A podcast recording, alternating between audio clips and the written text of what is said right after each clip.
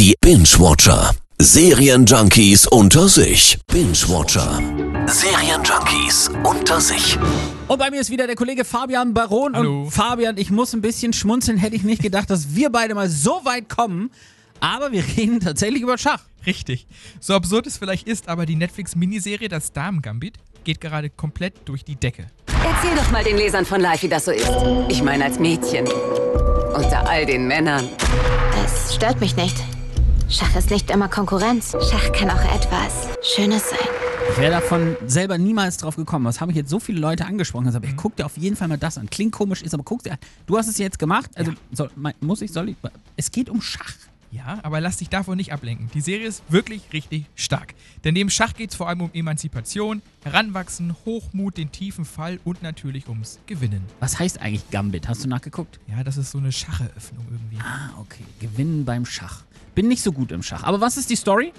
Beth wächst in den 50er Jahren in einem Waisenhaus auf und entdeckt dort ihr Talent zum Schachspiel.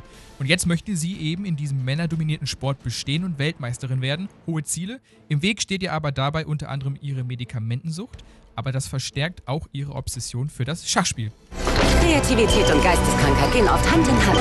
Oder in diesem Fall Genie und Wahnsinn. Und da ist ja ein richtiger Hype ausgebrochen, ne? Und die Serie 8,7, die Bewertung bei IMDb so hoch wie kaum eine andere. 100% bei Rotten Tomatoes, 62 Millionen Aufrufe innerhalb von 28 Tagen. Das ist der Wahnsinn. Absolut. Und das macht sie zur erfolgreichsten Miniserie auf Netflix. Aber nicht nur das, die Serie kurbelte in den USA die Nachfrage nach Schachspielen um unglaubliche 87% an. Wahnsinn, 87 Prozent. Ja, eine gute Freizeitbeschäftigung jetzt während Corona. Also gut, ich gucke mir die sieben Folgen die Tage mal an und dann bringe ich meinem Sohn auch Schach bei. Der freut sich bestimmt. Toll. Es wird immer Männer geben, die dir was beibringen wollen. Dann lässt du sie einfach reden und anschließend tust du einfach das, was du willst. Binge-Watcher. Serienjunkies unter sich. Immer donnerstags in der Per Eggers Show.